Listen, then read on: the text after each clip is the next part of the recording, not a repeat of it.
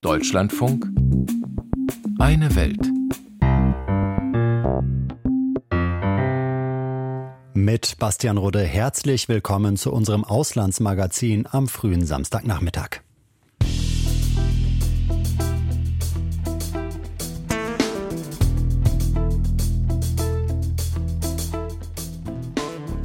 Drei Monate nach dem Beginn der regierungskritischen Demonstrationen in Peru, was hat die Protestbewegung bisher erreicht? Einen Monat nach dem schweren Erdbeben, wie geht es Menschen aus Syrien, die in den Libanon geflüchtet sind?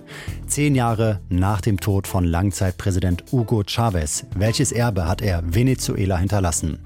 Das sind Fragen, um die wir uns heute in eine Welt kümmern. Und abgesehen davon geht es auch noch nach Hawaii, das ein großes Problem hat mit angeschwemmtem Plastik aus dem Meer.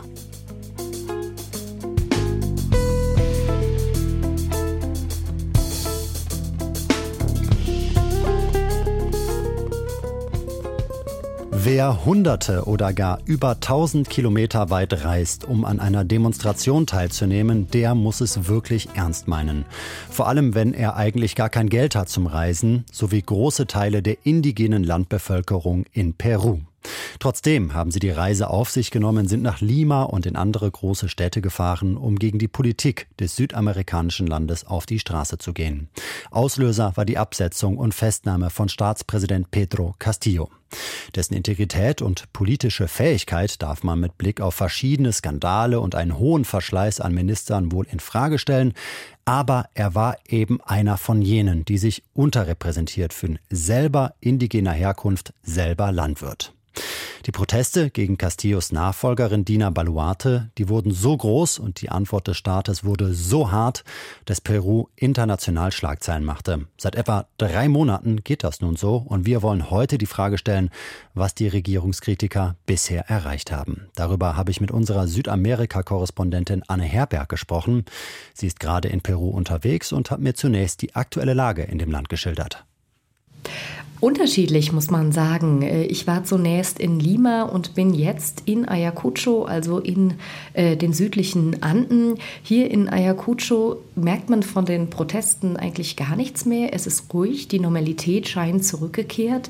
Ganz anders muss das sein in Puno, das ist an der Grenze zu Bolivien. Dort ist das Militär im Einsatz. Und in Lima ist es so, äh, da kommt es darauf an, wo man hinguckt. Wenn man in den reicheren Vierteln ist, wie Miraflores am Pazifik, da joggen die Leute im Park und machen nichts. Aber das Zentrum ist komplett militarisiert. Überall stehen Polizisten und es sind am Wochenende wieder sehr viele Busse mit Menschen aus den Provinzen angekommen, die vereinzelte Protestaktionen machen, aber sofort von der Polizei zurückgedrängt worden sind. Es gab da auch wirklich Bilder, die wieder durch die sozialen Medien gegangen sind und ich war selbst dabei, wo indigene Frauen auf Polizisten zugerannt sind mit ihren Kindern, sofort mit Tränengas geantwortet wurde. Also es wird gar nicht die Möglichkeit gelassen, auf den Plätzen zu demonstrieren. Das ist alles abgeriegelt. Ich habe zwar schon angerissen, wie es zu dem aktuellen Konflikt kam, aber lassen Sie uns das vielleicht noch etwas ausdifferenzieren. Was ist genau geschehen und wer genau geht gegen was auf die Straßen? Ja, Sie haben es ja schon gesagt. Also am 7. Dezember ähm, wurde der Präsident, der nicht lange im Amt war, äh, Pedro Castillo, erst seit äh, Juni 21, der wurde abgesetzt. Vorausgegangen war, dass er den Kongress auflösen wollte. Aber vorausgegangen war wieder eine lange Krise. Ähm, äh, Castillo war ja sehr, sehr knapp überhaupt gewählt worden. Er hatte sehr viele Leute gegen sich. Viele haben ihn auch nur gewählt, weil sie gegen die andere Kandidatin, die extrem rechte Keiko Fujimori, Tochter des einstigen Diktatoren Alberto Fujimori, gegen sie gestimmt haben. Also das als Kontext. Äh, er kam ins Amt und schien damit äh, völlig überfordert. Äh, es gab sofort Korruptionsskandale. Er hat innerhalb weniger Zeit fast 80 Minister verschlissen. Zweimal gab es Absetzungsversuche wegen so einer ganz, ganz umstrittenen Klausel, die es hier in Peru gibt, die moralische Unfähigkeit. Also da kam unheimlich viel zusammen und dann wollte er den Kongress auflösen, sprich eine Art, wie man hier gesagt Autogolpe Selbstputsch machen. Äh, dann wurde er abgesetzt, verhaftet, äh, sitzt im Gefängnis. Seine Vizepräsidentin übernahm die Präsidentschaft und äh, legte dann eine 180-Grad-Wende hin aus den Augen der Demonstrierenden, die dagegen auf die Straße gingen, die nämlich Neuwahlen fordern, die eine neue Verfassung fordern. Äh, und Dina Boluarte zeigte sofort harte Hand und ging mit brutaler Repression gegen die Demonstrierenden vor. Sie haben es schon gesagt, Sie waren zunächst in der Hauptstadt Lima und befinden sich nun in Ayacucho, einer Stadt etwa 600 Kilometer südlich in den Anden. Stellen Sie Unterschiede fest, was Protestpotenzial, aber vielleicht auch Protestmüdigkeit angeht? Naja, hier in Ayacucho merkt man im Moment ganz arg wenig von den Protesten. Es gibt eher bei den Leuten, die im Tourismus arbeiten, ein Aufatmen, dass man hier nichts mehr spürt.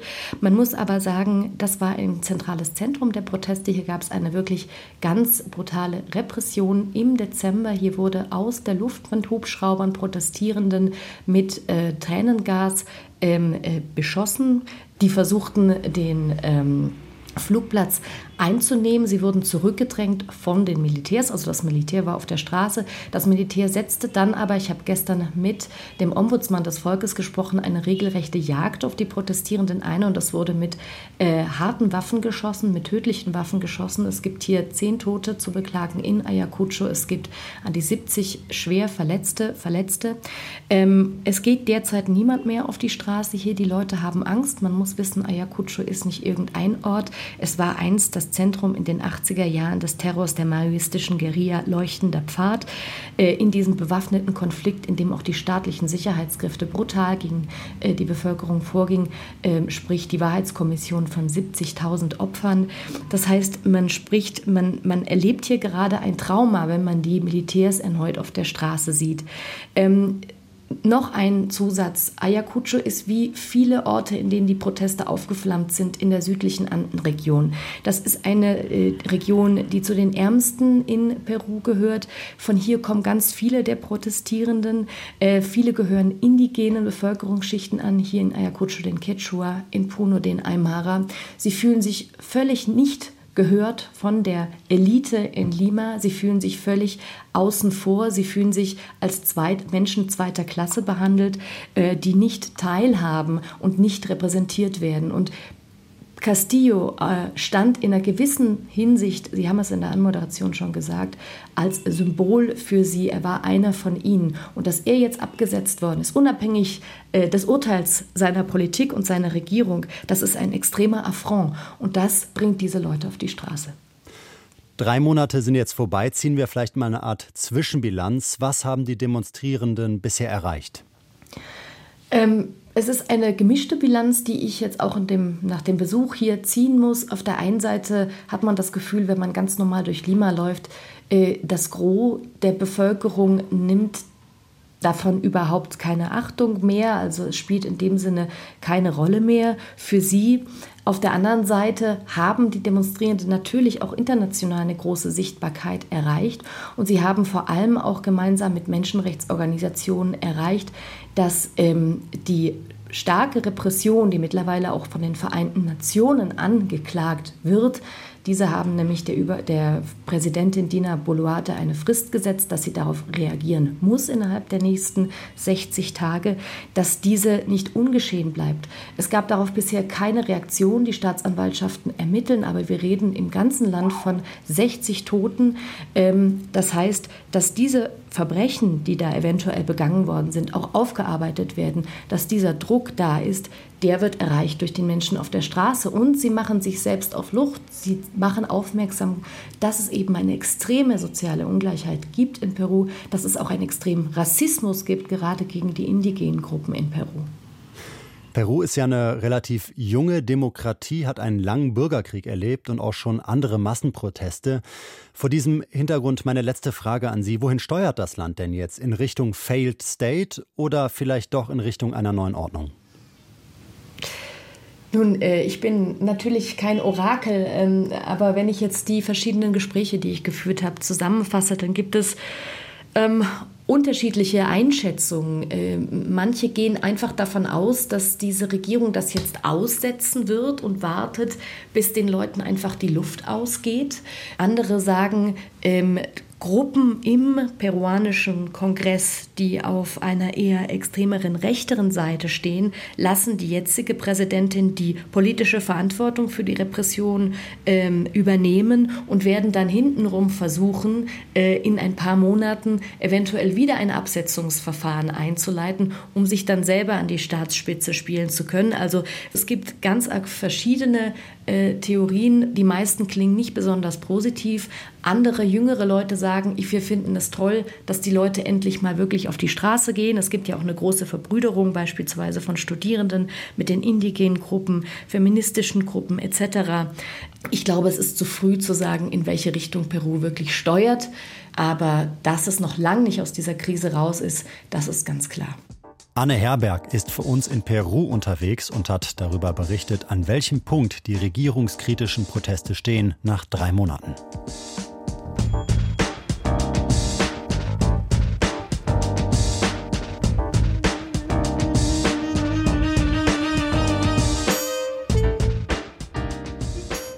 Als übermorgen vor einem Monat die Erde bebte im Süden der Türkei und im Norden Syriens, da blieb vielen Menschen keine Wahl. Sie mussten ihre zerstörte Heimat verlassen. Etwa zweieinhalb Millionen Geflüchtete sollen es sein. Mehr als 51.000 Menschen kamen insgesamt ums Leben, etwa 6.000 davon in Syrien. Wobei diese Zahlen vor allen Dingen mit Blick auf Syrien weiter nur als Schätzung zu betrachten sind. Schließlich ist das Bürgerkriegsland unter dem Joch von Machthaber Assad in weiten Teilen abgeschottet. Hilfe kam viel langsamer an als in der Türkei. Und wenn es Betroffene überhaupt aus Syrien hinausgeschafft haben, dann war der Libanon einer ihrer Zufluchtsorte. Doch auf welche Zustände treffen sie dort? Die Politik im südlichen Nachbarland Syrien verliert sich seit Jahren in Machtkämpfen. Viele Menschen ringen selbst um alltägliches Klarkommen und nicht zuletzt hatte der Libanon 2020 mit der riesigen Explosion im Hafen von Beirut selber eine Katastrophe, die immer noch nachwirkt. Nichtsdestotrotz ist unsere Korrespondentin Anne Almeling auch auf zwischenmenschliche Hilfsbereitschaft gestoßen, als sie im Libanon Geflüchtete aus Syrien getroffen hat. Sonnenuntergang am Mittelmeer. An der Uferpromenade in der libanesischen Hafenstadt Tripoli jagen Jungen und Mädchen einem Fußball nach.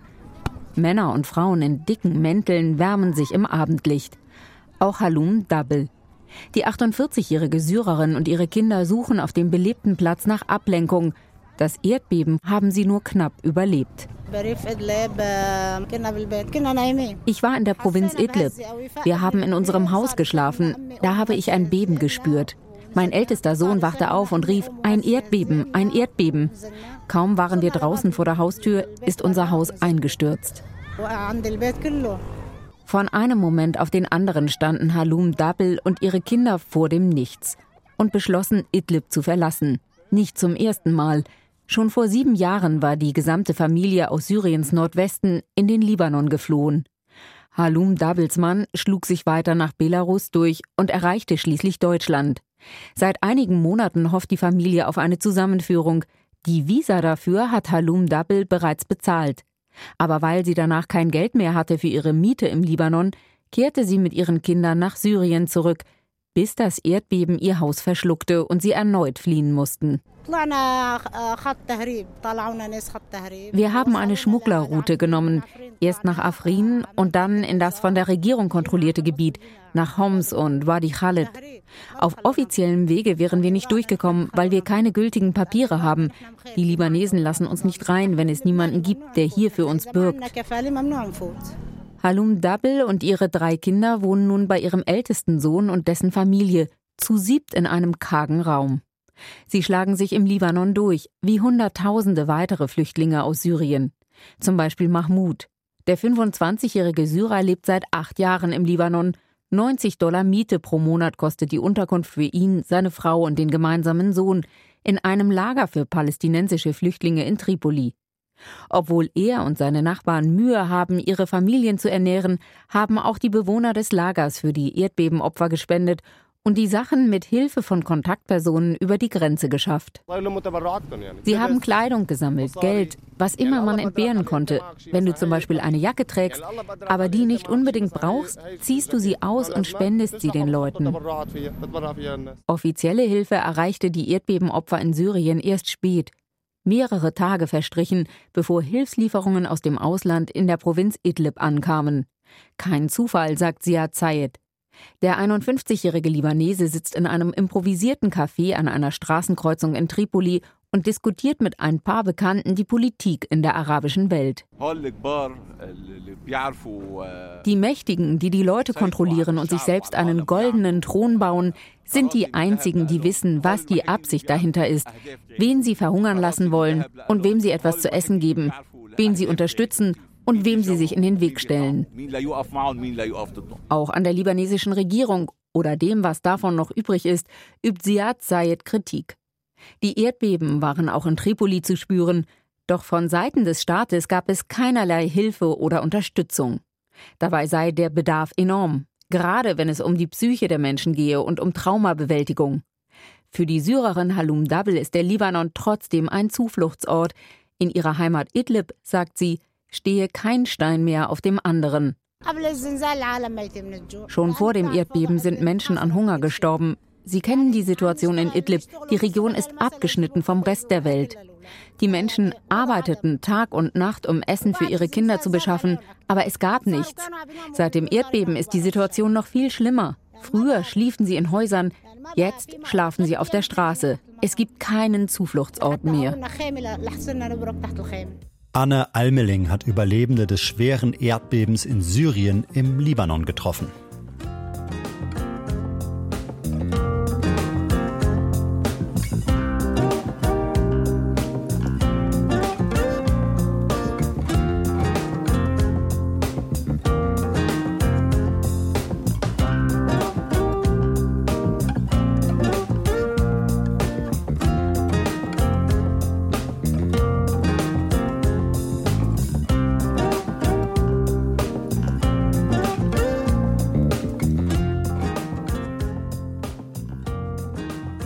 Er orientierte sich an niemand Geringerem als an Simon Bolivar, dem sogenannten Befreier Südamerikas von der spanischen Krone Ende des 18., Anfang des 19. Jahrhunderts.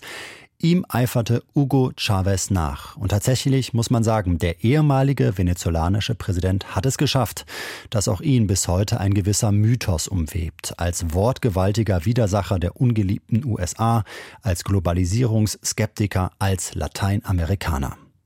Eine Rolle, die sich Chavez sicherlich auch leisten konnte, denn schließlich ist Venezuela das Land mit den weltweit größten Erdölvorkommen. Fest steht, morgen ist es genau zehn Jahre her, dass Hugo Chavez gestorben ist. Das nehmen wir heute zum Anlass zu fragen, welches Erbe er Venezuela mit seiner Präsidentschaft von 1998 bis 2013 hinterlassen hat. Die Antwort, die scheint auf der Hand zu liegen. Kein sonderlich gutes Erbe. Viele Menschen leben in Armut, Millionen haben das Land verlassen.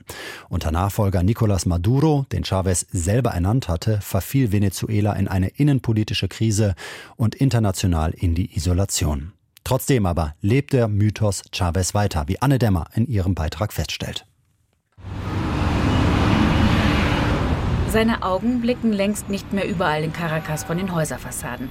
Viele Chavez-Graffitis wurden mittlerweile von seinem noch von ihm installierten Nachfolger Nicolás Maduro übertüncht, dem es selbst an Charisma fehlt. Der ehemalige Busfahrer konnte sich von dem Gewicht seines Vorgängers nie befreien. Nach wie vor ist der selbsternannte Anführer der bolivarischen Revolution und Verfechter des Sozialismus des 21. Jahrhunderts Hugo Chavez in den Köpfen der Venezolanerinnen und Venezolaner präsent, sagt der überzeugte Chavist Reinaldo Mijares.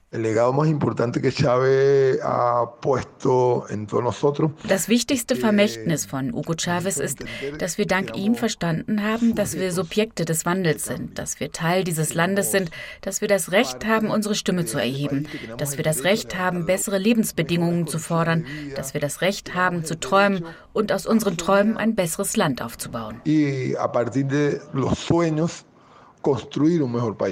Chavez habe weiterhin eine große Bedeutung in der venezolanischen Politik. In Umfragen belege er in der Beliebtheitsskala von Politikern immer noch Platz 1, sagt auch die venezolanische Historikerin Margarita López Maya.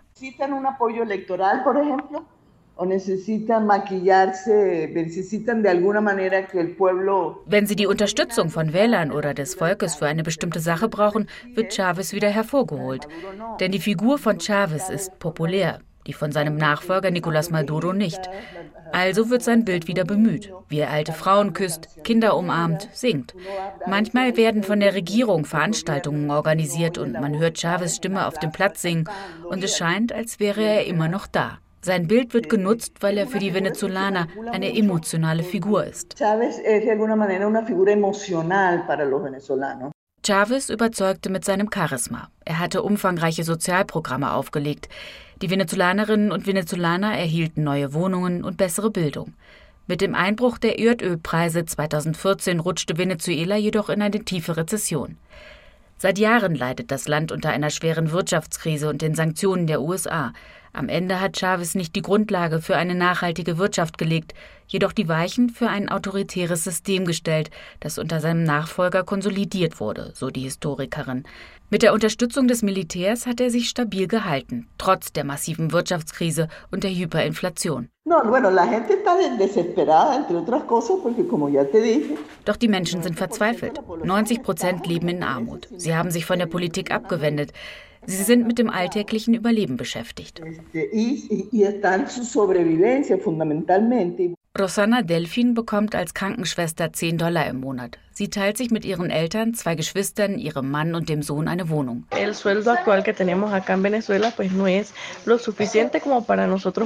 Mit dem, was ich als Krankenschwester verdiene, kann ich nicht überleben. Ich brauche noch einen zweiten Job. Wer für die Regierung arbeitet oder ihr nahesteht, verdient gut. Der Rest leidet unter dem Mangel. Es fehlt im Gesundheitsbereich. Es fehlt an Lebensmitteln. Wir haben keinen Zugang zu Medikamenten.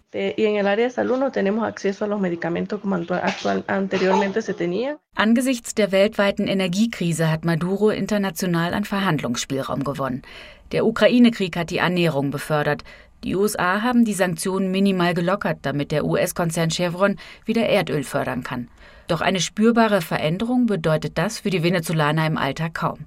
2024 stehen regulär die nächsten Präsidentschaftswahlen an und im Herbst dieses Jahres die Vorwahlen, bei denen die Opposition ihre Kandidaten aufstellt. Der ehemalige Oppositionsführer Juan Guaido wurde von seinen eigenen Leuten, den Delegierten der oppositionellen Nationalversammlung, als Interimspräsident abgewählt. Er hatte längst die Unterstützung verloren, international, aber auch bei den Menschen im Land, die viel Hoffnungen in ihn gesteckt hatten. Auch Rosana Delfin ist enttäuscht. Wir hatten 2019, als alle auf die Straße gegangen sind und für den Wechsel protestiert haben, die Illusion, dass sich etwas ändert. Aber am Ende ist nichts draus geworden. An beiden Wahlen wolle sie teilnehmen, sagt sie. Der 23-jährige Student Samuel Calzadia hat resigniert. Wir haben eine Opposition, die ihrer Aufgaben und Versprechungen am Ende nicht gerecht geworden ist. Es ist wirklich schwierig, ihre Rolle zu definieren. Ich glaube nicht, dass es derzeit eine politische Führung innerhalb der Opposition oder der Regierungspartei gibt, die eine Verbesserung für das Land herbeiführen kann. Hört man sich im Land um, fühlen sich zehn Jahre nach dem Tod von Hugo Chavez viele weder der Opposition noch der Regierung zugehörig. Doch der Mythos Hugo Chavez bleibt. Und das gilt auch zehn Jahre nach dem Tod des ehemaligen venezolanischen Präsidenten, der am 5. März 2013 mit 59 verstarb. Ein Beitrag war das von Anne Dämmer.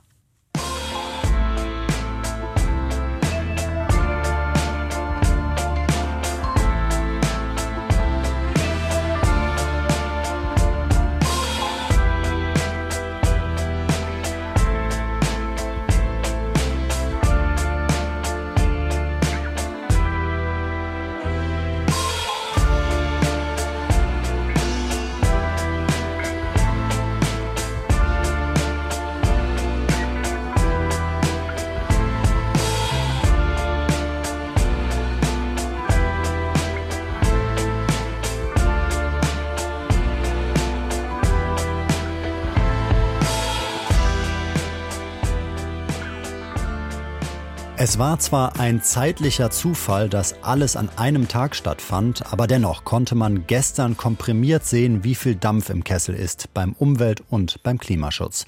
Fridays for Future und andere Gruppen riefen zum globalen Klimastreik auf. In Panama ging es derweil bei einer internationalen Konferenz um den Schutz der Meere 19 Milliarden Dollar kamen zusammen. Und in Deutschland, da brachte der Bundestag in der Nacht zu gestern eine gesetzliche Sonderzahlung für Verursacher von Plastikmüll auf den Weg.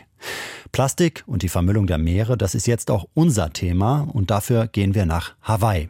Die US-amerikanische Inselgruppe im zentralpazifischen Ozean hat ein großes Problem mit Plastik, das angeschwemmt wird, mal in großen Stücken, mal mikroskopisch klein. Maßgeblicher Grund dafür ist der Great Pacific Garbage Patch. Was genau das ist und was die Menschen auf Hawaii mit dem Plastikmüll machen, berichtet Katharina Wilhelm. Künstlerin Matty Larson wühlt in einer Kiste Plastik und freut sich, ein Stück lila Plastikverpackung gefunden zu haben. This is good because purple's very rare. lila sei nämlich selten. In ihrem Studio auf der hawaiianischen Insel Big Island hat sie säckeweise Plastik liegen. Plastikmüll, der normalerweise weggeworfen wird, landet bei ihr. Unternehmen, sogar Kliniken bringen ihr Plastikabfälle vorbei. Sie zeigt mir eine Auswahl. Nierendialysekliniken, Medikamente, Schnorcheltourunternehmen, all die verwenden große Plastiktüten als Eisbeutel. Alles kommt nach Hawaii, verpackt und in verschiedenen Kunststoffen. Aus dem Kunststoff macht Matty Larson kunstvolle Alltagsgegenstände. Sie hat verschiedene Methoden, das Plastik zu zerkleinern und zu schmelzen. Wir machen das von Hand, mit Pizzaschneidern zum Beispiel. Wir besprenkeln damit dann das klare Plastik. Dann geht es durch Hitzepressen, bis es dick genug ist, um geschnitten und vernäht zu werden.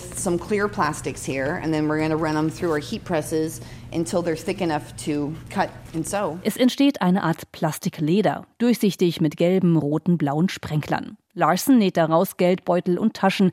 Es gibt aber auch Magnete und Ohrringe, die aus den neu zusammengemischten Plastikresten ausgestanzt werden. Meist mit hawaiianischen Motiven, zum Beispiel Schildkröten oder Ananas. Aus Müll etwas Sinnvolles zu machen, das ist eine Mission ihres kleinen Unternehmens namens Upcycle Hawaii. Doch sie wolle vielmehr noch ihre Kunden im Gespräch auf das große Problem mit Plastik aufmerksam machen. Für mich ist es eine lebensbedrohliche Krise. Der Fakt, dass wir etwas wegschmeißen, das uns überleben wird, das ist unglaublich. Einige Plastikabfälle sammelt Larsen von hawaiianischen Stränden ein, vor allem Fischernetze, die die kleinsten und größten Tiere töten und in Massen an den Stränden landen. Zwischen Hawaii und Japan treibt der größte Plastikstrudel der Welt, der Great Pacific Garbage Patch. Viel Müll landet von da an den Stränden der hawaiianischen Inseln, erklärt Stacey Brining von der Naturschutzorganisation Hawaiian Wildlife Fund. Eigentlich wollten wir uns an einem der vermüllten Strände treffen. Doch durch einen Sturm waren alle Straßen gesperrt. Nun treffen wir uns virtuell. Wenn man rausgeht an viele Strände, dann sieht es sogar okay aus. Wir haben dort viel sauber gemacht. Aber wenn man genauer auf den Boden schaut, dann sieht man Mikroplastik. Man könnte Stunden damit verbringen, es aus einer kleinen Zone zu sieben. Das Mikroplastik ist klein, aber besonders gefährlich. Es landet im Fischmagen und von da aus im Bauch größerer Tiere oder bei uns auf dem Teller. Das Plastik kommt also aus dem Meer, aber auch von der Insel selbst. Seitdem China zudem nicht mehr so viel Plastikmüll von den westlichen Nationen annimmt wie früher, bleiben auch die USA auf viel mehr Plastik sitzen. It's a really big es ist ein wirklich großes, überwältigendes Problem und oft kann es Menschen in Untätigkeit versetzen, weil es sich so groß anfühlt. Aber man kann viel tun, auch Kleinigkeiten eine eigene auffüllbare Wasserflasche verwenden, kein Einweggeschirr. Und wir müssen Menschen daran erinnern, was auch immer sie an Müll auf diese Insel bringen. Es wird hier bleiben. Und wir haben nur eine begrenzte Menge an Platz, um Müll zu lagern. Da müssen wir richtig kreativ werden.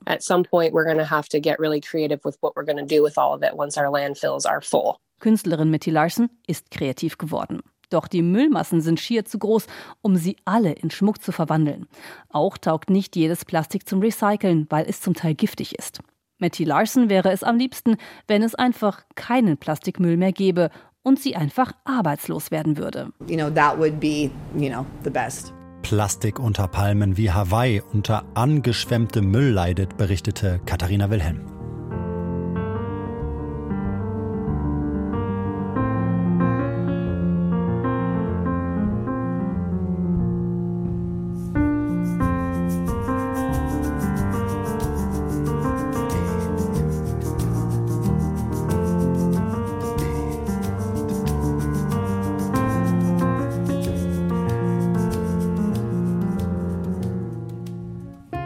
Das war eine Welt Unsere Korrespondentinnen haben über Hawaii, über Venezuela, aus Peru und aus dem Libanon berichtet. Alle Beiträge und die gesamte Sendung finden Sie gleich in der kostenlosen App DLF Audiothek zum nochmal nachhören. Danke fürs Zuhören, sagt Bastian Rudde. Ihnen ein schönes Wochenende noch.